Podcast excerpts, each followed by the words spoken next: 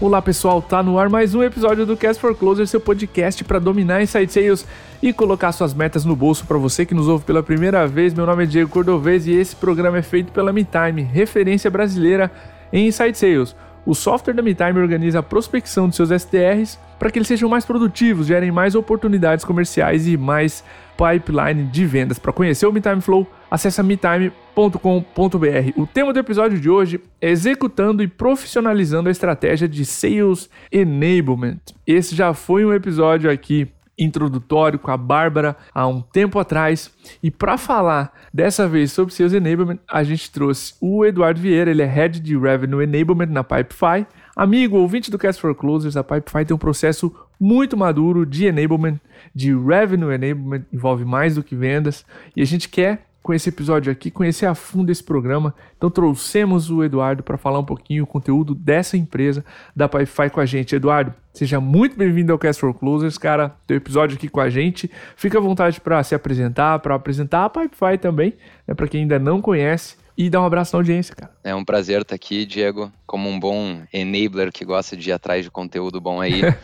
Já ouvi bastante coisa do podcast de vocês é, me apresentando aqui. Eu sou Eduardo, eu sou curitibano, tenho 28 anos, eu sou formado em engenharia de produção e sou head de Revenue Enablement na Pipefy. Eu tenho o prazer aí de unir uma paixão aqui que eu tenho por vendas e muito entusiasmo uhum. pelo problema que a gente resolve aqui na Pipefy, relacionado à gestão de, de processos. Isso é uma herança que eu tenho aí da, da formação e, na minha visão, é a chave de sucesso da felicidade do vendedor, né? E tô aqui há cinco anos na Pipefy, uma empresa que constrói do Brasil um negócio que é global desde desde o dia 1. E isso tem muito a ver com o que eu vou comentar aqui para frente. O Pipefy, ele é, uhum. ele é hoje considerado pela Gartner a plataforma número um de BPA, que busca empoderar profissionais sem conhecimento técnico a tomar controle total dos seus processos e fazer gestão de workflow. E, bom, aqui dentro eu comecei a minha carreira como AE, como vendedor, por dois anos. Por dois anos liderei o nosso time de vendas global com foco no desenvolvimento do mercado americano. E foi nesses quatro anos totalmente inserido em desenvolver a nossa, né, a nossa estratégia de vendas que eu conheci a palavrinha enablement, né? E conheci o que, uhum. que era enablement. E foi aí que eu comecei a criar o case para a gente criar essa área aqui dentro da empresa. Então esse é o contexto inicial aí para a nossa conversa e mais uma vez obrigado pelo convite. Obrigado eu, cara. Sensacional esse contexto. E sim, a gente vai entrar aqui nesse episódio. Uma pausa para você que está ouvindo esse episódio agora no YouTube, no Spotify, em qualquer uma dessas plataformas. Clica no botão seguir, inscreva-se no YouTube, você recebe esse episódio um dia antes da newsletter da MeTime que sai todas as quintas-feiras. Nós estamos no top 30 já nesse momento, podcasts de negócio no Spotify. Estou maravilhado com o retorno e a rapidez com que a gente conseguiu esse índice. Então, meu obrigado para você que está seguindo, colocando as estrelinhas lá no Spotify. Tem dado resultado e bastante. Eduardo, pulando para o episódio. Cara, eu quero começar de onde a gente terminou, mais ou menos, o episódio anterior sobre Sales Enablement. Que a primeira dúvida que surge na liderança é: cara, isso é muito legal, isso é muito importante, mas quando é que eu começo? Quando é que é a hora certa? Então, qual que é a visão sobre enablement que tu tem, seja sales, seja revenue enablement para Pipefy, cara? Perfeito. Acho que para responder a tua pergunta, e o intuito aqui mesmo da minha conversa é trazer esse aprofundamento né, no porquê enablement e como lançar isso de uma maneira né, efetiva dentro da empresa. E, e, principalmente eu quero trazer, e vou trazer algumas provocações aqui, vez com relação a esse contexto que eu dei de Pipefy, né, onde Sim. Eu estive à frente de um time que daqui do Brasil estava desenvolvendo o mercado americano, né, buscando conquistar cada vez mais é, receita é, vinda dessa região, e onde eu me deparei com um enablement também um pouco diferente do que eu vejo sendo executado aqui no Brasil. E claro, né, eu acho que isso são derivações aí de um modelo de receita previsível que começa lá né, e que coloca de fato os Estados Unidos como um, um, um ponto focal ali que é adiantado em alguns anos, né, no que a gente faz, mas eu quero trazer muito isso daqui para cá, né, e também apontar aqui o porquê do revenue enablement, né, e o que que isso significa, algo que já está bem em pauta lá fora, acho que pouco aqui dentro no Brasil, né? Mas tudo vai depender muito do que, que você está vendendo aqui, né? Primeiro de tudo, e uhum. qual que é o teu produto, o teu serviço. No meu contexto aqui, e eu acho que é também o contexto de muitos dos ouvintes, né? Dentro de B2B SaaS selling, principalmente aqui até na onde a gente segue muito uma estratégia de land and expand e onde a grande maioria, na verdade, o maior share de receita que a gente gera hoje está no nosso time de growth, de vendas dentro dos nossos clientes, né? A gente tem uma, uma jornada, na verdade, totalmente conectada aqui, né? E onde, quando a gente pensa no dia de hoje, B2B SaaS selling, uma pandemia que veio, que a gente, por qual a gente passou recentemente e que ainda é, respinga, né, coisas na mudança, na Sim. adaptação do nosso trabalho, elas basicamente alarmam que aquele alinhamento entre marketing e vendas que a gente fala, né, e sempre falou quando é, fala de enablement ou fala né, de uma estratégia de go-to-market, ele já não é mais tão simples, né, e ele não é mais só sobre um, criar um alinhamento de marketing e vendas. Na verdade, quando a gente pensa nas vendas, por exemplo, e principalmente quando eu falo aqui de, de Pipefy também, a gente tem várias ilhas de shared services, né, e de áreas que estão, de alguma maneira, apoiando a geração de receita.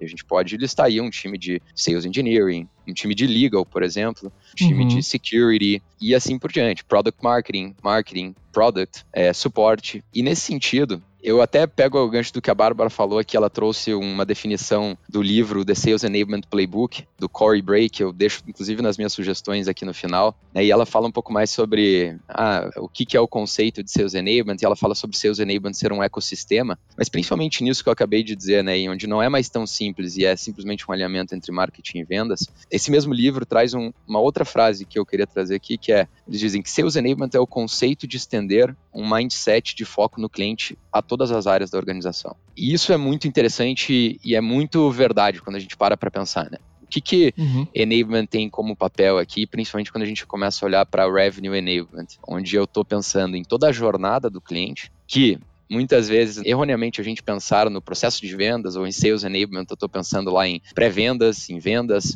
pós-vendas, e na realidade do cliente, a gente sabe que essa jornada é uma jornada de educação sobre o problema que eu estou Sim. identificando, seleção da minha né, ferramenta, e a gente sabe muito bem isso dos conceitos que vocês passam bem de inbound, é a seleção, a implantação ou a primeira percepção de valor, para depois vir a expansão. E quando a gente vê que a experiência que o cliente vive é essa, né? A gente não pode simplesmente mais focar apenas no, no time de vendas e aquisição de clientes, né? A gente tem que ter Sales Enablement como uma área que traz GTM readiness, né, e traz preparação para a estratégia de go-to-market. Porque não importa as definições que a gente escuta de líderes sobre o que é Sales Enablement, uma coisa é sempre comum. Ele sempre trata de áreas colaborando de uma maneira cross com os times de vendas. Ou seja, nesse sentido, né, Sales Enablement ele acaba sendo essencial, extremamente estratégico para as empresas que querem ter essa válvula né, uhum. é, entre esses times e essas ilhas de serviços compartilhados para apoiar todas as áreas de geração de receita. E aí, quando eu penso né, e, e trago aqui para vocês um pouco mais na prática de como é que foi lançar a estratégia de enablement dentro da Pipefy aqui,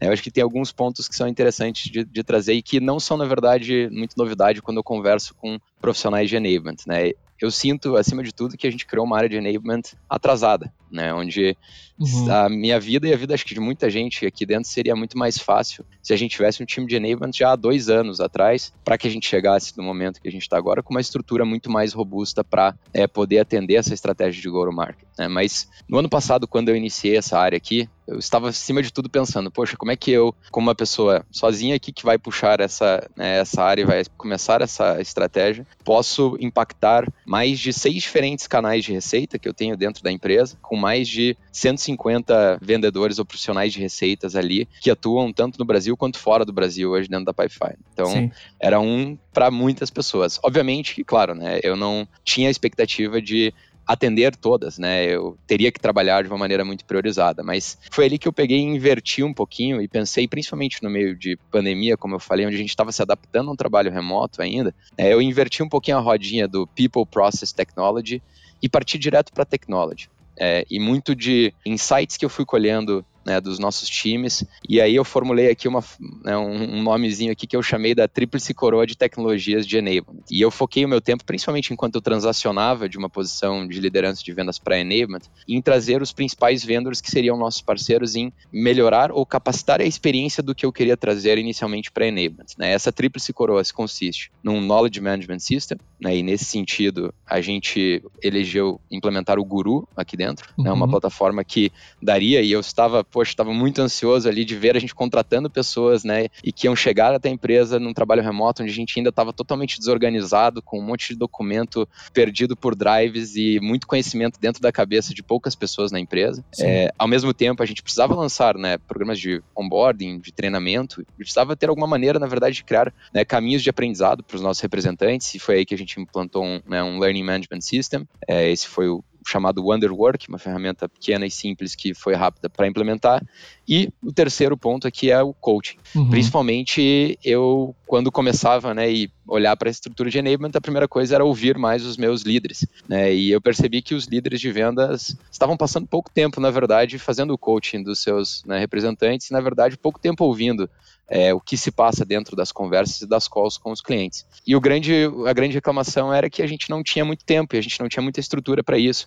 A gente não tinha um repositório de calls e não tinha uma maneira de acessar isso facilmente, principalmente no momento em que a gente estava fazendo isso remotamente. Então, uhum. num período de quase seis meses aí, eu fiz o launch e a implantação de todas essas ferramentas. Né? Não necessariamente eu digo que esse é o caminho ideal. É, eu gosto, como eu falei, eu inverti. Eu acho que a gente sempre tem que pensar primeiro nas pessoas, nos processos e depois nas tecnologias. Naquele sentido, era uma uma maneira de eu tentar estar um passo à frente e gerar alguma coisa que pudesse trazer um impacto mais one-to-many, né? Assim, então, Legal. como eu tinha tanta gente, precisava ter alguns acessos básicos, alguns recursos, né? É, eu trouxe isso para conseguir acelerar a maneira como eu me comunicava e distribuía conhecimento para toda a organização. Cara, muito inteligente essa forma, Eduardo, especialmente porque a Pipefy já tinha um corpo grande, né? Eu gostei dessas três tecnologias de tu é, mapear o conhecimento. A gente, quando documentou tudo no Notion aqui de como a empresa funcionava em função da pandemia, foi um alívio e hoje é elogiado até por quem entra no onboarding. Né? Então é importantíssimo mapear o conhecimento, depois um learning management. Então todo mundo tem um lugar onde aprender. É, isso é enablement puro e depois o coaching. Cara, você já começou a pincelar como vocês começaram, né, esse programa de enablement. O que fazer, cara? Conta um pouquinho para nós, para a audiência, dos aprendizados de vocês sobre o que fazer, né, para iniciar esse programa, por que áreas vocês começaram, enfim. Eu acho que assim, é até interessante quando eu estava refletindo na tua pergunta aqui, eu diria que na verdade eu não tenho um programa de enablement 100% maduro aqui, ou uhum. ainda muito maduro dentro da Pipefy, porque temos um time novo, né? Até nem comentei, mas dentro dessa estrutura que a gente chama de Revenue Enablement, né, e muito alinhado com o que eu comentei no começo dessa conversa aqui, a gente tem hoje, eu tenho dentro do meu time uma pessoa de Partner Enablement, uma pessoa de Sales Enablement e uma pessoa de CS Enablement, né? E eu diria que a gente não tem um time de 100% maduro, mas uma coisa é clara: a gente tem um roadmap muito maduro desde o dia 1 desse time, onde a gente teve um approach muito ideal para como a gente quer construir esse time, já muito pautado, né, por exemplo, nessas tecnologias em que a gente investiu e um pouco mais dos playbooks né, que a gente tem de enablement. Mas trazendo aqui um pouco mais para o público, né, o que, que eu acredito, né, e o que, que eu trouxe e reformulei como passos para a gente lançar a estratégia de enablement aqui dentro com esse time, eu coloco aqui dois grandes passos aqui que são importantes. E um primeiro passo né, num nível muito mais estratégico e filosófico aqui, mas que é muito importante, é onde eu vejo a grande maioria, da verdade, dos times de enablement, líderes, líderes de enablement falharem, né, que é, na hora de você começar a desenvolver a sua estratégia né, de enablement, é muito rápido e fácil a gente cair, por exemplo, até no que a Bárbara estava descrevendo aqui sobre o que é Sales Enablement, falar, poxa, eu tenho que criar meu onboarding, eu tenho que estruturar o meu conteúdo aqui, e eu tenho Sim. que fazer treinamento e assim por diante. Isso pode ser uma armadilha para times de enablement, né? Eu acho que o que você tem que fazer acima de tudo é entender que você é um capacitador de receita. Né? Você é um vetor para como a empresa vai gerar mais receita e vai atingir os OKRs do ano. Né? Então, você tem que começar a sua estratégia a partir dos OKRs da empresa. Né? E foi isso que a gente fez. Então a gente basicamente pulou e selecionou dos, todos os principais OKRs da empresa, quais são aqueles que tocam ao time de enablement, e a gente criou um mapa de oportunidades, na verdade uma opportunity tree ali, uma árvore de oportunidades, onde a gente narrava na perspectiva do vendedor e do líder de vendas o que eu gostaria de ter, que hoje eu não tenho, que me ajuda a atingir aquele objetivo. Massa. Para daí massa sim isso. começar a fazer todas as priorizações de como a gente vai fixar quais são os nossos programas de enablement que de fato vão drivar e vão capacitar o atingimento daqueles objetivos. E acho que como um segundo ponto, né, é importante que tudo esteja 100% alinhado com os líderes de receita. Então eu estou falando aqui de um primeiro ponto que é como é que você vai propor e desenhar os programas né, e os principais focos do teu roadmap do time de enablement. Seja para você entrar no novo ano ou você lançando um time do zero. Né? Mas outro ponto, e que eu vou comentar ali na frente em algumas falhas, né, é você ter tudo muito bem alinhado com os líderes de receitas antes. Né? Eu gosto até de citar aqui que o como enablement, né, o, o, teu cliente é o líder de vendas e o teu usuário final é o representante de vendas, né? Uhum. E, e onde você pode, e muitas vezes as pessoas acabam pulando direto pro o usuário final ali, e onde eu brinco assim, né? Eu falo, você pode chamar até o Chris Voss para dar um curso de negociação para todos os teus representantes, porque eles falam que eles têm que melhorar em negociação. Se você não sentou antes para conversar com o líder deles, conectou isso à pauta semanal que esse líder puxa com os seus vendedores, conectou isso com os objetivos que esse líder tem que atingir para o mês, para o trimestre, se você não fez isso, pode ser que, apesar da gente chamar um especialista ali da negociação, são poucas pessoas que, na verdade, vão focar e vão extrair o máximo daquilo. Na verdade, né, reps eles vão fazer e vão estar é, olhando para sua meta e muito aquilo que seus líderes estão drivando, estão cobrando, né, é, semana a semana. Sim. Então, esse alinhamento, né, ele pode, e eu já vi ele matar estratégias de enablement aí em conversas que eu tive, né, por a gente pensar em programas incríveis, mas que na verdade não estão totalmente alinhados e onde o líder não entende como que enablement é um vetor para que ele atinja também os seus objetivos. É, então, exemplo, né, um exemplo prático de como eu fiz isso aqui dentro da Pipefy. Né, a gente queria no ano passado, fazer uma reciclagem da nossa metodologia de vendas. Então, dentro da estratégia de training, né, a gente trouxe a Winning by Design para é, fazer aí todo o treinamento para SDRs e AEs do Winning by Design SaaS Sales Method. Sim. Mas ao mesmo tempo, eu sei que é um treinamento de cinco semanas e a hora que as cinco semanas acabam, a gente tem que garantir que aquilo não foi só né, uma hora com um instrutor e que aquilo vire conversas, né, e que é, conversas mais aprofundadas, um melhor discovery e que se torne né, é, prático dentro das nossas conversas. Como é que eu faço isso? Poxa, ao mesmo tempo, a gente lançou, na mesma época, o Gong, que eu falei ali, que é a ferramenta de Revenue Intelligence, né, que trazia olhos e ouvidos para os meus líderes para de uma maneira muito mais otimizada e muito mais fácil é, estar é, vendo todas as iterações dos nossos reps, Nossa. onde a gente inclusive traqueava os pontos que poderiam estar sendo aplicados do Winning by Design para a gente compartilhar isso com o nosso time. Mas ao mesmo tempo, só dar a ferramenta para os meus líderes não seria completamente suficiente, porque eu também tenho que dar um guia para eles de como eles vão buscar e fazer o coaching né, dessas calls. Então aqui a gente teve uma entrega de enablement, né, de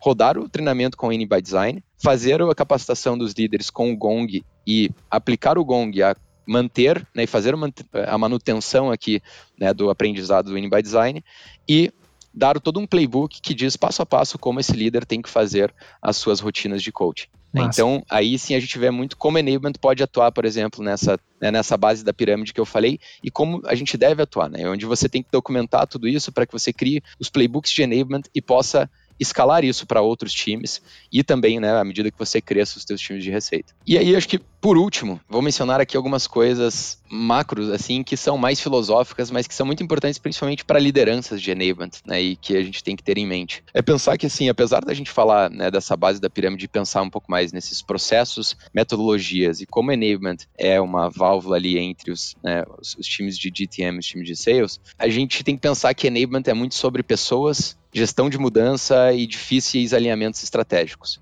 Uhum. A gente tem que estar tá pensando como enablement muito na experiência né, e na jornada do representante. Se a gente está falando desde onboarding, desde training, desde dar os conteúdos, os processos, as tecnologias que vão ajudar eles né, a terem uma melhor experiência, a gente também tem que, ao tempo todo, se colocar né, nos pés dos vendedores para entender se a gente, como enablement, está propondo alguma coisa que é factível né, e que é atingível para a realidade dos times de vendas hoje. Né? Então, a gente tem que pensar muito na motivação e em tudo isso para a galera. Assim, né? Quando a gente pensa na parte estratégica que eu falei e a gestão de mudança e difíceis alinhamentos estratégicos, é muito importante a gente entender que, assim, quando a gente tem todo esse cenário que eu falei de tantos times apoiando a receita, Enablement vai trazer muita coisa para vendas, mas também vai trabalhar muito com uma visão externa. É esse time de revenue enablement que eu tenho aqui, eu brinco que eu, eu falo para os times de vendas aqui que eu passei mais tempo nesses últimos seis meses falando não para iniciativas que chegam até mim do que trazendo iniciativas para vendas. E o que, que, eu quero dizer com isso? Todo mundo está fazendo alguma coisa. Né? Então, uma vez que Enablement fica como essa válvula entre todas essas, essas ilhas colaborativas, né, existe muito essa questão da gestão da mudança, tanto para o lado de você dizer não e saber entender quais são os caminhos estratégicos a tomar,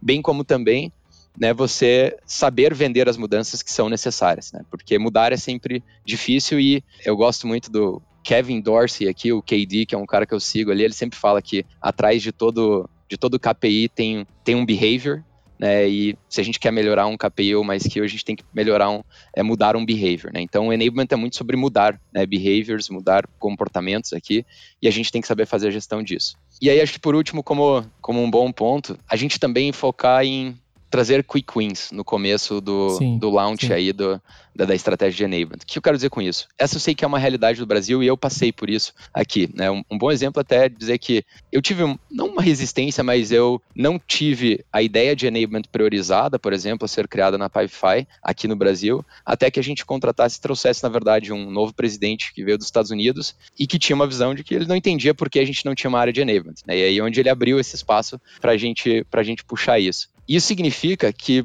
não é uma questão de se provar, mas é muito mais uma questão de mostrar para vários líderes de vendas que talvez não conheçam muito bem o que enablement é ainda e o impacto que ele pode trazer, é a gente tentar já no começo desse programa da estratégia enablement trazer quick wins para que você possa ganhar um pouco mais, né, o, o amor aí dos, né, dos sim, teus sim. vendedores e aí dos teus líderes. Um bom exemplo aqui da Pipefy, né, foi o onboarding do nosso programa de Young Guns que a gente tem aí. A gente faz o programa de Young Guns da Pipefy, é o programa de trainee, onde a gente recebe SDRs, mais ou menos 20 SDRs por ano novos, né? O time de enablement aqui focou, do Pipefy focou completamente em fazer todo um programa de onboarding dif diferente, como a gente nunca fez, né, para esses times. A gente teve, depois do final do segundo mês, né, desses times aí, o segundo, é, quer dizer, o melhor resultado histórico de pipeline gerado e de, de demos marcadas. Né? E aí, com isso, tanto os líderes desse time quanto alguns outros líderes é, vieram até o time de enablement falando: olha, acho que a gente está pensando em colocar no forecast um sales trainer, né? Uma pessoa focada para enablement dentro do meu time. Acho que eu estou precisando disso também. Né? Então é muito Sim. uma maneira que a gente vai eventualmente tendo que comprar um pouco nosso espaço ali dentro. Cara, animal. Um baita de um guia aqui de construção de programas de enablement. Isso mostra não só, acho que a maturidade da Pipefy em, em construir a estrutura por trás, a, o ponto que tu comentou de enablement servir como uma válvula, é, filtrar todas as informações, né?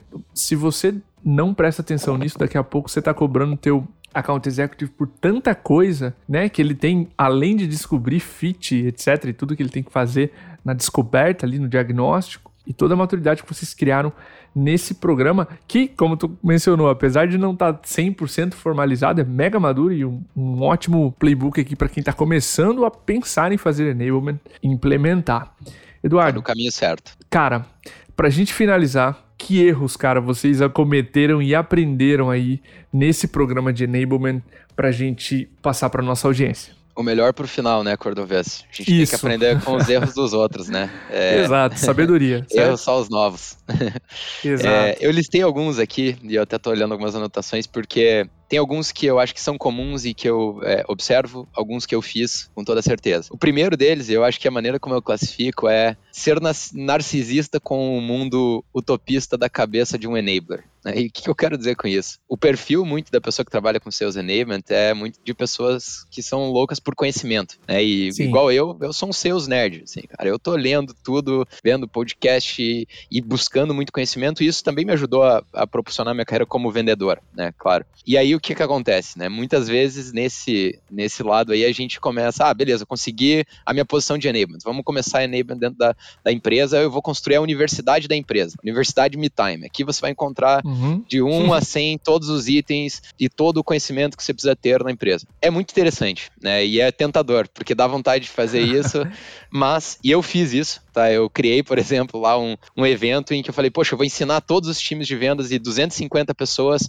toda semana a gente Uau. vai ter um treinamento X aqui. Foi bom? Foi, claro. Era conhecimento. Conhecimento nunca é demais, né? E ajudou muitas pessoas. Mas ao mesmo tempo eu parei e pensei, poxa, e os OKRs, né? Como eu falei. E aquele, aqueles passinhos, né, que eu tenho que voltar, algumas casinhas aqui para pensar, poxa, como é que eu tô impactando, né? E tô drivando e aumentando a chance da gente atingir esse nosso objetivo. Então esse é um ponto aqui do porquê eu, eu trago isso, né? Porque apesar de algumas pessoas ganharem lá, eu também estava tirando uma hora de 200 pessoas, por exemplo, né, que poderiam estar fazendo claro. outras coisas por semana, né? E isso tem o seu impacto também, né? E enablement tem essa responsabilidade. O segundo, segundo erro aqui que eu coloco é é muito o reverso aqui do que eu falei ali em cima, né? Que é negligenciar a comunicação com líderes e representantes. E principalmente líderes, né? Eu acho que, acima de tudo, assim como eu mencionei antes, se você pensar em vários programas de enablement que são interessantes e que inclusive atacam muito bem o que os teus vendedores estão pedindo, mas você não alinhar muito bem com o seu líder isso, muitas vezes você pode acabar é, jogando todo o teu esforço por água abaixo, porque você não vai ter times que estão focados naquilo,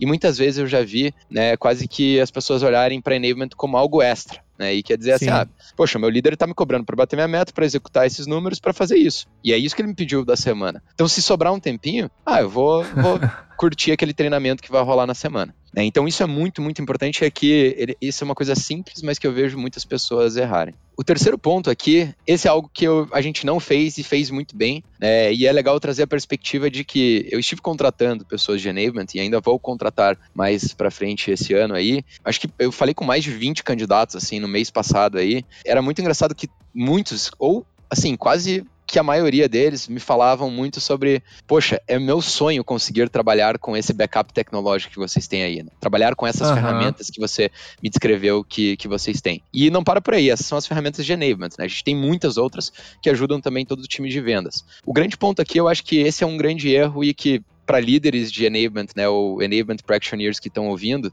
você vai ter que rebolar aí para conseguir provar o ROI, né, de, de investimento nas, nas ferramentas. Mas assim, muita gente fazendo muita coisa boa em enablement e olhando para a estratégia certa, mas falando, poxa, Eduardo, o que me dificulta é que eu estou gerenciando tudo isso daqui no bom e velho planilhão. É, e é isso que eu tenho, né? E isso é uma pena. Principalmente eu trago isso quando a gente fala, né, para quem tá e trouxe a experiência remota para dentro da nossa realidade. É, hoje na Pipefy a gente está trabalhando somente é, remotamente ou híbrido, a gente não tem mais 100% presencial. Então, assim, com isso, eu acho que a gente, principalmente em vendas, né, a gente vai sentir algumas sequelas desse trabalho remoto e desse tempo que vendedores passam sozinhos, né, nas suas casas e não estão ali acessando o conhecimento e ouvindo as coisas que estão na sua volta. E a gente pode e deve né, usar muitas tecnologias aqui para nivelar, e eu digo assim, democratizar e simetrizar conhecimento dentro da empresa. Isso é muito uhum. importante e isso é muito básico, mas se um time de enablement conseguir fazer isso muito bem, você já tem muito dinheiro na mesa, né? O que, que é pensar nisso basicamente? Falar, poxa,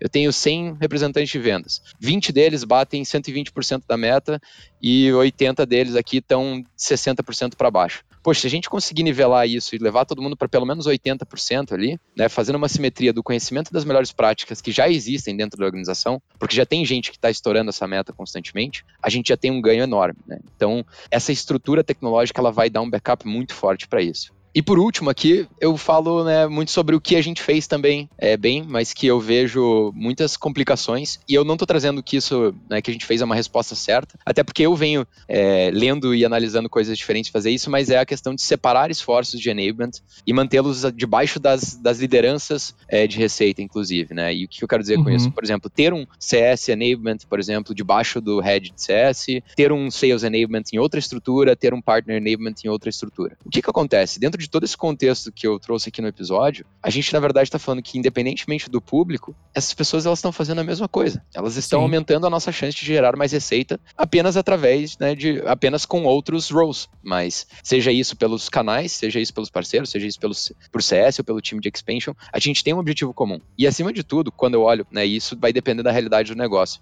Quando eu olho para Pipefy, a gente está falando de uma estratégia de land and expand, onde a gente tem toda aquela experiência conectada que eu falei, né, desde o pré-venda vendas até a expansão. Ou seja, eu tenho que permitir que o meu time de enablement esteja junto discutindo qual que é a metodologia e qual que é a musculatura de enablement que a gente vai desenvolver na organização para capacitar de uma maneira estandarizada né, e, e, unificada todos esses times. Porque no final das contas, a mensagem e o valor que a gente quer passar para os nossos clientes é a mesma. E a maneira como a gente quer fazer isso para os nossos representantes também deve ser a mesma. Né? Ou não necessariamente ela pode ter as suas nuances diferentes para cada time, né, mas ela tem que ser fortificada, ela tem que ser somada com esses representantes de enablement que estão olhando para isso juntos. Né? Então a gente tem que pensar de novo naquela jornada do cliente e como profissionais de enablement juntos podem fazer tudo isso. É, por fim, eu comentei que não necessariamente a minha estrutura de CS, Sales e Partner Enablement é a melhor, porque eu também acho que é uma das maneiras de a gente olhar para enablement, é que enablement esteja todo consolidado num time, onde sim, se a gente sim. tiver um, um, trabalho muito bem feito naquele mapeamento dos OKRs que eu falei, e encontrar várias oportunidades de algumas iniciativas e projetos grandes, que não dependentemente tocam só sales ou só CS ou partner, eu acho que a Enablement também pode e deve trabalhar numa estrutura de program managers, né, onde você tem profissionais que podem até mesmo, de maneira efêmera, se adaptar em diferentes projetos, né, e, e na verdade tocar os programas que são os programas daquele ano, daquele semestre e daquele trimestre que vão alavancar o time para atingir os seus objetivos. Cara, sensacional. Eu adorei esse episódio, Eduardo. Foi um guia do que fazer do que não fazer, especialmente agora no final, né? Armadilhas e a própria estrutura, como esses times se conectam, se conversam e só quero te agradecer, cara, pelo teu tempo, por trazer tanto conhecimento Poxa, pra gente, cara. Deixa um contato, deixa como, como as pessoas podem te encontrar no LinkedIn para aprofundar essa conversa aqui, para conhecer a Pipefy, fica à vontade para dar esse último abraço aí na audiência. Claro, com certeza. Vocês podem me achar aí no LinkedIn como Eduardo Vieira, é, head de, de enablement aí da Pipefy. Por favor, se conectem comigo. É algo que eu venho puxando com outros heads aí de, de enablement. É também a gente criar um grupo de, de thought leadership, de, é, de lideranças e heads de enablement no Brasil para discutir um pouco mais sistemas estratégicos aqui. Então, Cordovez, vou até inclusive te passar umas dicas aí de ótimos profissionais que podem trazer é, Legal, muito claro. mais insights nesse tema, porque eu poderia falar aqui aqui por horas e horas. Mas assim, dá para perceber bastante no meu tom de voz aqui que eu sou um entusiasta do assunto. então será um prazer conversar com todo mundo que queira se conectar aí. E muito obrigado pela oportunidade, Diego. Cara, obrigado por tudo que você faz pela nossa comunidade de vendas também, né? Acho que isso é, é incrível. Como um apaixonado aqui, é, tenho que te agradecer por isso. Cara, pô, maravilha. É, na verdade, é um prazer servir como fonte aí de conteúdo para vocês. Eu também agradeço aqui toda a dedicação né, com esse episódio, de construir um briefing tão estruturadinho, uma preparação absurda, pessoal. Atrás desse episódio aqui, vocês vão ver um documento, vocês não vão ver, mas existe um documento incrível aqui que o Eduardo preparou e estruturou todas as dúvidas. Maravilhoso. Para você que ouviu esse episódio até agora, lembre-se, são mais de 180 episódios. Nós estamos nos aproximando do episódio 200, inclusive. Então, junto com deixar suas estrelinhas lá, avaliar, recomende para amigos, maratone seus episódios favoritos aqui com a gente. Isso vai ajudar o Cast for Closers a chegar em muito mais operações comerciais. A gente fica muito feliz de ver esse retorno que a gente está tendo de vocês. Nosso muito obrigado, nosso abraço e até o próximo episódio.